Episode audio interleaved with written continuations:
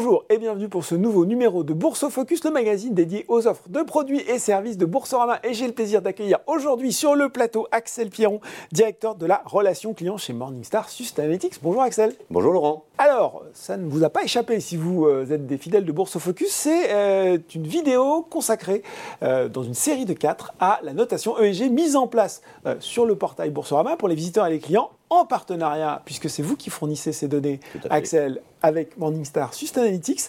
Et après avoir présenté l'offre globale, on avait décidé de s'intéresser plus particulièrement eh bien, à toute l'information disponible. Euh, j'ai envie de dire presque euh, information par information. Et aujourd'hui, on va parler eh bien, du risque carbone et de l'émission carbone. Ça, c'est au départ sans doute l'aspect le plus connu par les particuliers, mmh. puisqu'on est tous là à se mesurer sur, euh, voilà, tu as vu le bilan carbone de tes vacances en Suède? Donc ça, c'est un petit peu rentré dans les mœurs par contre, quand je regarde cette notion risque carbone, émission carbone, mm. on pourrait se dire, mais attends, c'est quoi la différence entre les deux? C'est des notions qui semblent un petit peu proches. Alors, c'est des notions qui sont un peu proches et puis qui reprennent des informations euh, comparables. Hein. On parle toujours de l'émission carbone. Mm. Mais le risque carbone, c'est le risque pour l'entreprise, pour la santé financière de l'entreprise et lié à ses émissions carbone, ce qui est différent de juste son niveau d'émission carbone. Typiquement, le risque peut varier au même niveau d'émission en fonction du secteur dans lequel vous êtes, et notamment en fonction aussi de la contrainte réglementaire qui s'applique à votre secteur. Et je prends un exemple tout simple. Mhm. Vous avez d'un côté des entreprises de l'automobile qui sont particulièrement ciblées aujourd'hui par les réglementations, ah notamment sur les moteurs thermiques, mhm. et donc qui sont soumis très fortement à un risque carbone très fort. Mhm. Euh, et puis de l'autre côté, vous avez des entreprises, euh, typiquement de l'industrie lourde, euh, qui vont émettre sont beaucoup plus, pour produire de l'acier, etc., mais qui sont pour l'instant moins soumises à des contraintes réglementaires, notamment parce qu'il n'y a pas forcément euh, aujourd'hui encore d'alternatives technologiques hein, pour produire cet acier sans émettre du carbone. Donc elles vont avoir un, un niveau d'émission qui est plus élevé qu'une entreprise de l'automobile et pourtant un risque plus faible parce que pour l'instant elles ne sont pas ciblées hmm. et donc il n'y a pas de contrainte réellement à la réduction pour elles pour l'instant en tout cas ça ne représente pas de risque financier. Quand je vous écoute, le risque carbone, c'est vraiment quelque chose qui peut venir impacter, comme ça, par exemple, si demain les constructeurs automobiles se voyaient inter... Bah, c'est, je crois, en Europe 2035, si mémoire est bonne, il va falloir trouver une alternative, donc là, risque carbone élevé. Exactement.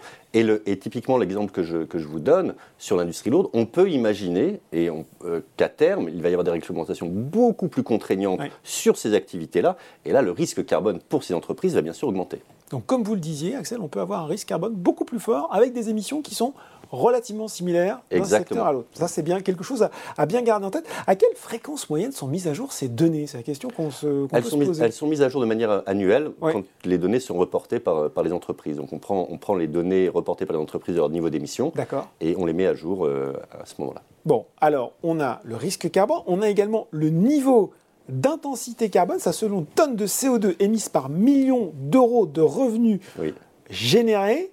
Et là, on se dit super, euh, sauf qu'on se dit, ben, finalement, tiens, qu'est-ce que c'est une faible intensité carbone ou à contrario une forte intensité carbone? Est-ce que là aussi, euh, comme vous l'avez très bien fait, on peut avoir peut-être des exemples concrets euh, pour comprendre un petit peu mieux comment tout ça fonctionne? En fait, l'intensité carbone, elle a deux éléments, à la fois le niveau d'émission total mm. et le chiffre d'affaires généré. Donc elle dépend de ces deux éléments. Mm. Et donc parler d'un fort niveau d'émission ou d'un faible niveau d'émission n'a de sens qu'au sein d'une industrie. D'accord. Parce que vous pouvez, bien sûr, euh, en fonction du produit fini et de la valeur du produit fini, avoir des niveaux très différents. Donc c'est là où ça va être intéressant. On va les comparer vraiment au sein de l'industrie sur les produits équivalents.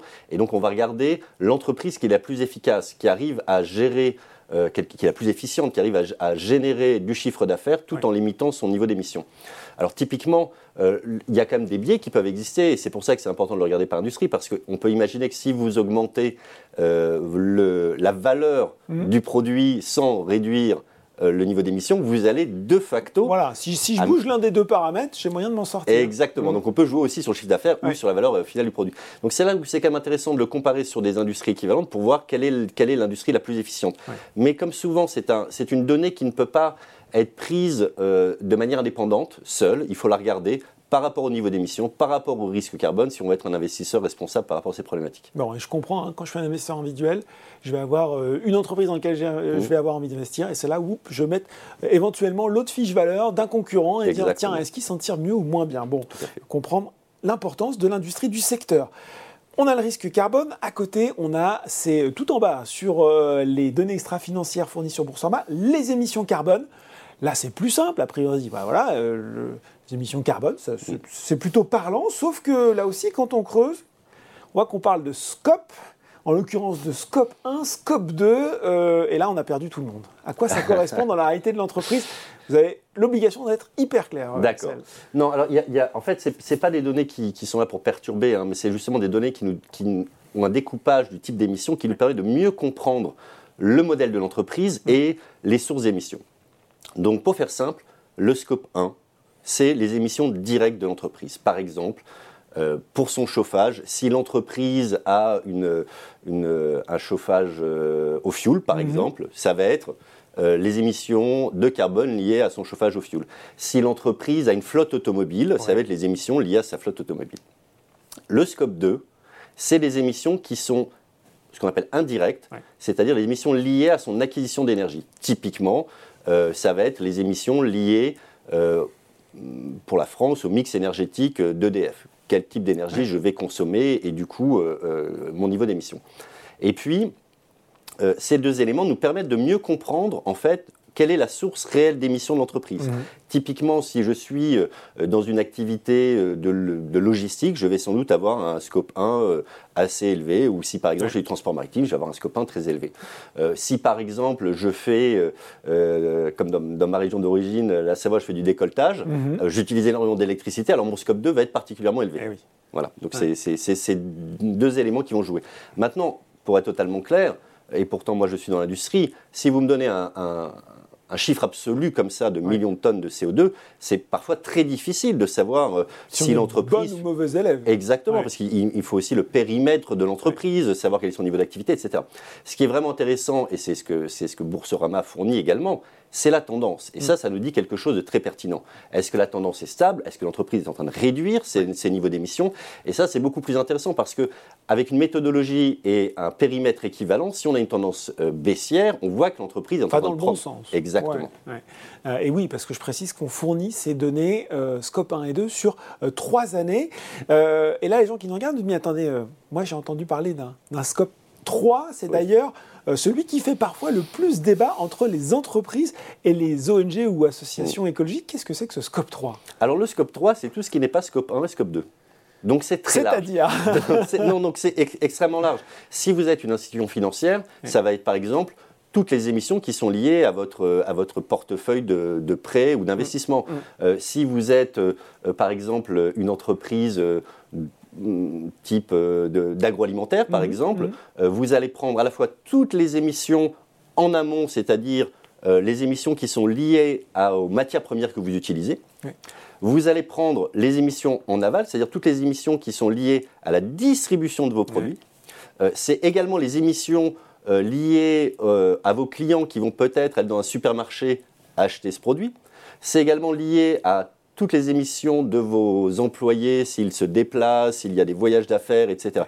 Et donc le scope est extrêmement large. Et c'est pour ça qu'il y a un vrai débat, parce que euh, aujourd'hui, il y a des méthodologies hein, pour l'estimer, parce que on, est incapable de le mesurer de manière précise. C'est ça. On a l'impression quand je vous écoute qu'on peut euh, presque, on pourrait presque varier du simple au double, Bien sûr. si on est très exhaustif ou pas. Tout à fait. Et vous allez devoir utiliser, euh, vous allez devoir utiliser ce qu'on appelle des, des, estimations pour dire, voilà, euh, euh, typiquement pour le supermarché, pour le client, on va mm. se dire, bah voilà, il y a un supermarché, le, la, zone, d'achalandage, exactement, euh, du supermarché et, celle-là. Les gens se déplacent majoritairement en voiture, donc on peut considérer que le niveau d'émission, le chiffre d'affaires étant de temps euh, et ce produit représentant telle part du chiffre d'affaires, on peut imaginer qu'une partie du scope euh, des émissions peut être attribuée au produit. Donc on se rend bien compte qu'on est quand même sur une approche très méthodologique. Mm.